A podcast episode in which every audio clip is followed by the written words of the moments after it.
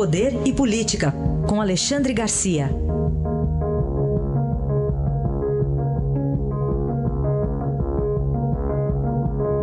Alexandre, bom dia. Bom dia, Raíssen. Vamos começar falando aí do presidente Michel Temer, que está em casa, parece que até assinou medidas provisórias, né, Alexandre, mas está em São Paulo.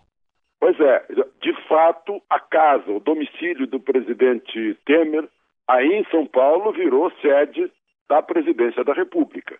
Ele está trabalhando em casa, uh, mesmo porque o, o, substituto, Rodrigo Maia, presidente da Câmara, está viajando no exterior, né?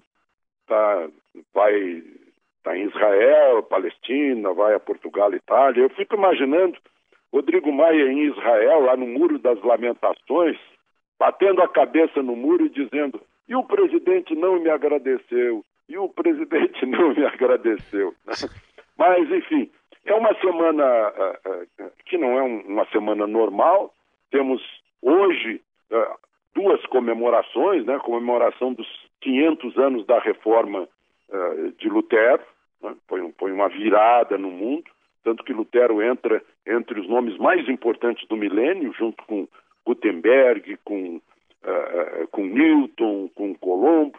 Né? Uh, temos hoje também a comemoração importada dos Estados Unidos do Dia de Todos os Santos, que é o significado de Halloween, amanhã. É um meio feriado religioso do Dia de Todos os Santos. Depois tem o feriado de finados. Depois, na sexta-feira, tem o dia em que, em geral, o serviço público mata o serviço. Então, na verdade, Temer só deve estar no Palácio do Planalto segunda-feira, ele que se cuide para não ter nenhuma recaída, nenhuma hemorragia, que não dá para exagerar. Né? Então, essa é a. Hoje também aqui no Senado, está é, uma movimentação muito grande, mas o, o, o, problema é a gente saber se, se dá quórum se dão quórum os trabalhos numa semana assim. Mas, enfim, Temer e a presidência da República estão aí em São Paulo. Eu vou colocar mais uma data aqui, porque o, o, o ex-ministro Aldo Rebelo nos cobraria, ele é muito ouvinte de rádio, ele diria, e o dia do Saci? Hoje é dia do Saci também, viu? O dia? Do Saci. Ah, é? Saci Pererê. Ah, pois é, e Aldo Rebelo cobraria. Por, ele cobraria da gente isso. Dele, né? É, ele dia... tem coisa boa no nacionalismo dele, às vezes nacionalismos é. são exagerados, Sim. mas é o, é o fato de defender a língua portuguesa. É. E desde que entrou na Constituição, sob o número 13, o artigo 13, não deu boa sorte, porque estamos importando o inglês, e o inglês vai substituindo palavras existentes é. na nossa língua. Muito bem.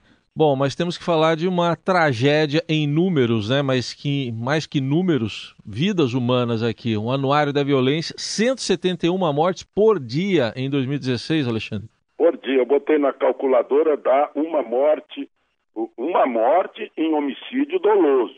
Não está contando trânsito. Uma morte a cada 8 minutos e 42 segundos, homicídios dolosos. Não se contam aí os homicídios culposos no trânsito que está quase outro tanto. O... Agora, o que eu queria registrar nisso tudo é que os números contradizem versões de sociólogos e políticos de que a origem da violência é a pobreza. Né? Os políticos vêm mostrando que nas últimas décadas houve transferência da classe pobre para a classe média. Né? Então melhorou a situação social no Brasil mas piorou a violência. Então, uma coisa não tem a ver com a outra. A violência cada vez aumenta mais, embora o poder aquisitivo das pessoas tenha, tenha subido. Então, não é por aí. Eu acho que é uma questão de formação, que está cada vez pior. Né?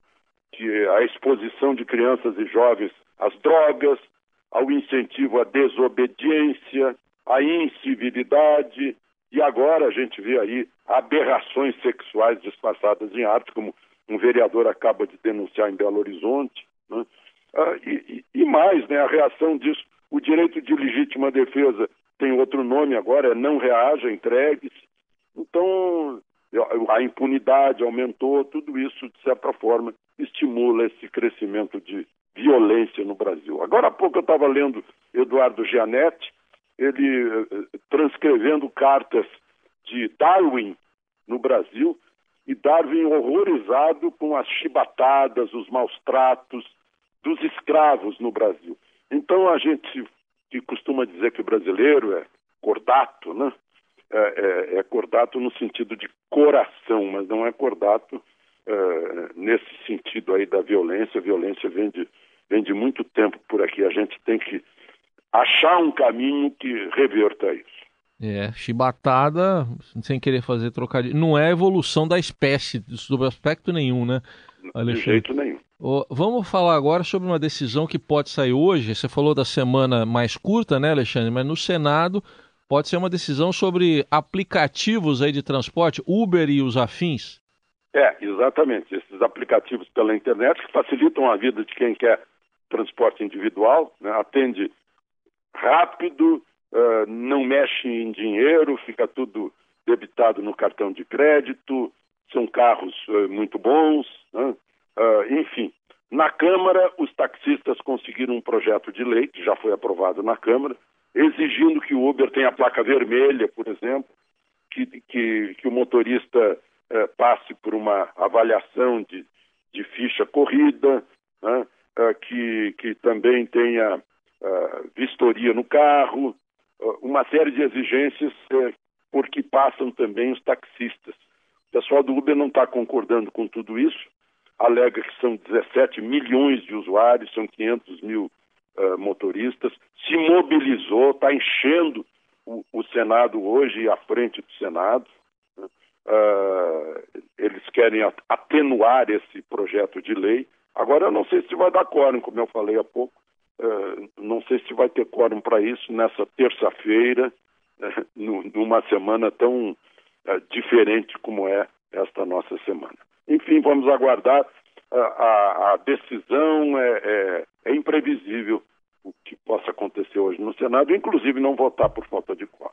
Vamos aguardar então, lembrando que semana passada os próprios senadores aprovaram urgência para essa matéria. Vamos Exatamente, está eles... é. sob urgência, por isso que estão é votando numa semana tão, tão diferente, né? Vamos ver se eles darão mesmo, então, urgência hoje ao tema. Pois é. Alexandre, é. obrigado então e até amanhã. Até amanhã.